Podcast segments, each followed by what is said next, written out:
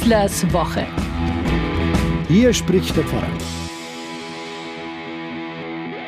Ich will's überhaupt nicht abwerten oder gar schlecht reden, aber wenn's bei uns zu Hause, also in den 70er Jahren hieß, heute Abend kommt Mainz, wie es singt und lacht.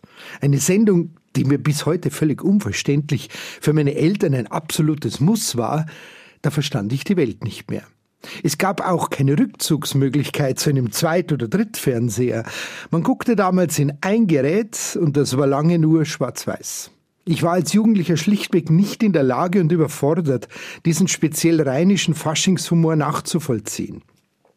Diese Sprüche in Reimform, das gebündelte Lachen wie auf Befehl, das Schenkelklopfen, die Blasmusik, die Tanzgarden und das Publikum nur im Sitzen. Fasching war für uns natürlich auch Verkleiden. Dann aber halt nur Party, Party und noch mehr Party. Warum? Weil es jetzt dann bis Ostern keine Party mehr gab. Die Faschingsumzüge stundenlang am Rosenmontag im Fernseher anschauen, mit aktuellen Live-Schaltungen aus Köln, Mainz und Düsseldorf.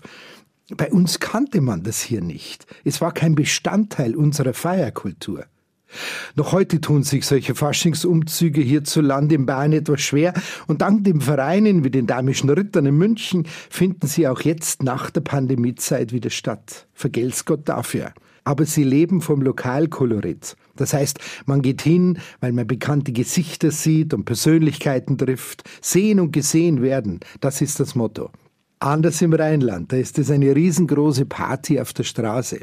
Da musst du niemanden kennen. Jeder Jeck ist dein Freund, was sonst. Es wird gelacht, getanzt und gesungen.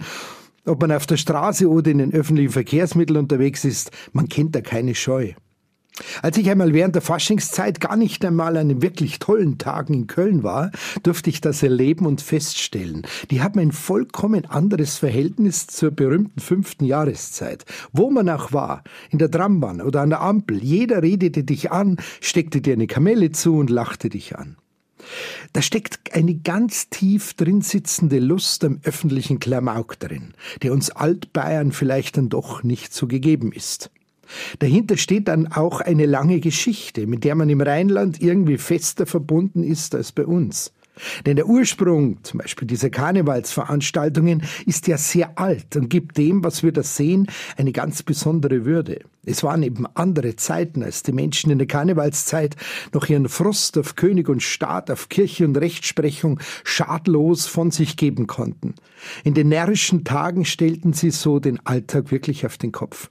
Alles begann mit dem Weiberfasching am unsinnigen Donnerstag, wenn an einem Tag die Macht den Frauen überlassen wurde und das inmitten einer Gesellschaft, in der normalerweise die Männer die Frauen beherrschten.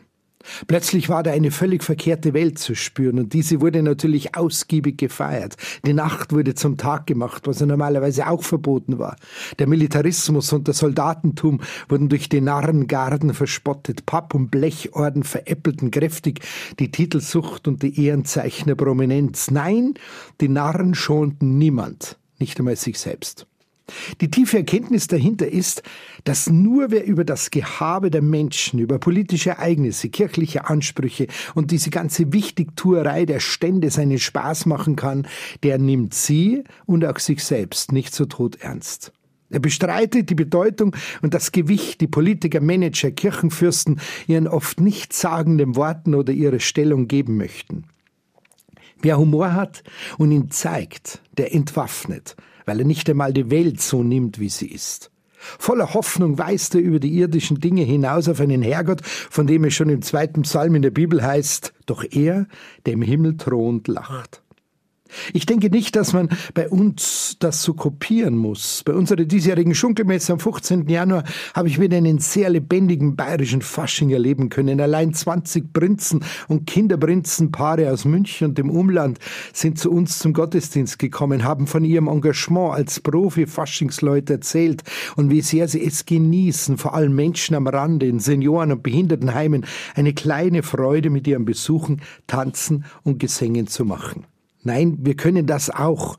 Und unser Faschingsgottesdienst in St. Max macht schon Reden im Rheinland, hat man mir gesagt. Alles gut.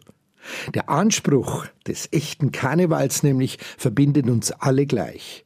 Dass wir uns alle selber nicht so ernst nehmen müssen. Es geht nicht ständig um die anderen. Eine solche Einstellung braucht es aber immer, auch nach dem Karneval.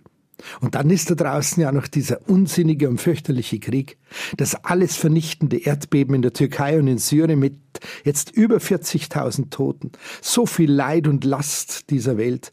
Und das sollen die Jecken feiern? Dürfen die das? Es ist wie bei all unseren Festen. Ja, sie dürfen und sie müssen vielleicht sogar. Sie werden es anders tun als sonst, beschwerter eben, aber auch hoffnungsvoll. Oder wie es der Humoristenpoet Peter Kuhn vom Veitshöchheimer Fasching in diesem Jahr mit einem Satz zusammengefasst hat. Lasst uns Fasnacht feiern und dem Irrsinn dieser Welt entgegensteuern. In diesem Sinne ein fröhliches Hello, Alaf und wie auch immer ihr Fasching feiert und eine gute Woche, euer Pfarrer Schießler. Schießlers Woche ein Podcast vom katholischen Medienhaus St. Michaelsbund und dem Münchner Kirchenradio. Vielen Dank, dass Sie sich wieder meinen Podcast Schießlers Woche angehört haben. Den gibt es übrigens auch auf Innehalten, der Plattform rund um Glaube und Spiritualität von St. Michaelsbund. Egal ob Impulse, Buchtipps oder Gutes für Geist und Seele, auf michaelsbund.de slash innehalten finden auch Sie bestimmt das Richtige. Klicken Sie doch einfach mal rein tun Sie sich was Gutes, Ihr Pfarrer Schießler.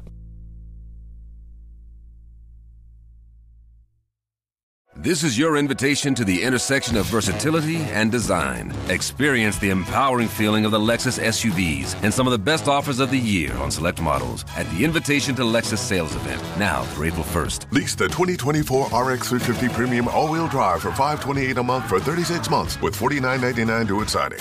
Experience amazing at your Lexus dealer. Call 1-800-USA Lexus for important lease offer and pricing details. Not all customers will qualify. Offer in the Lexus Eastern area and it's April 1st, 2024.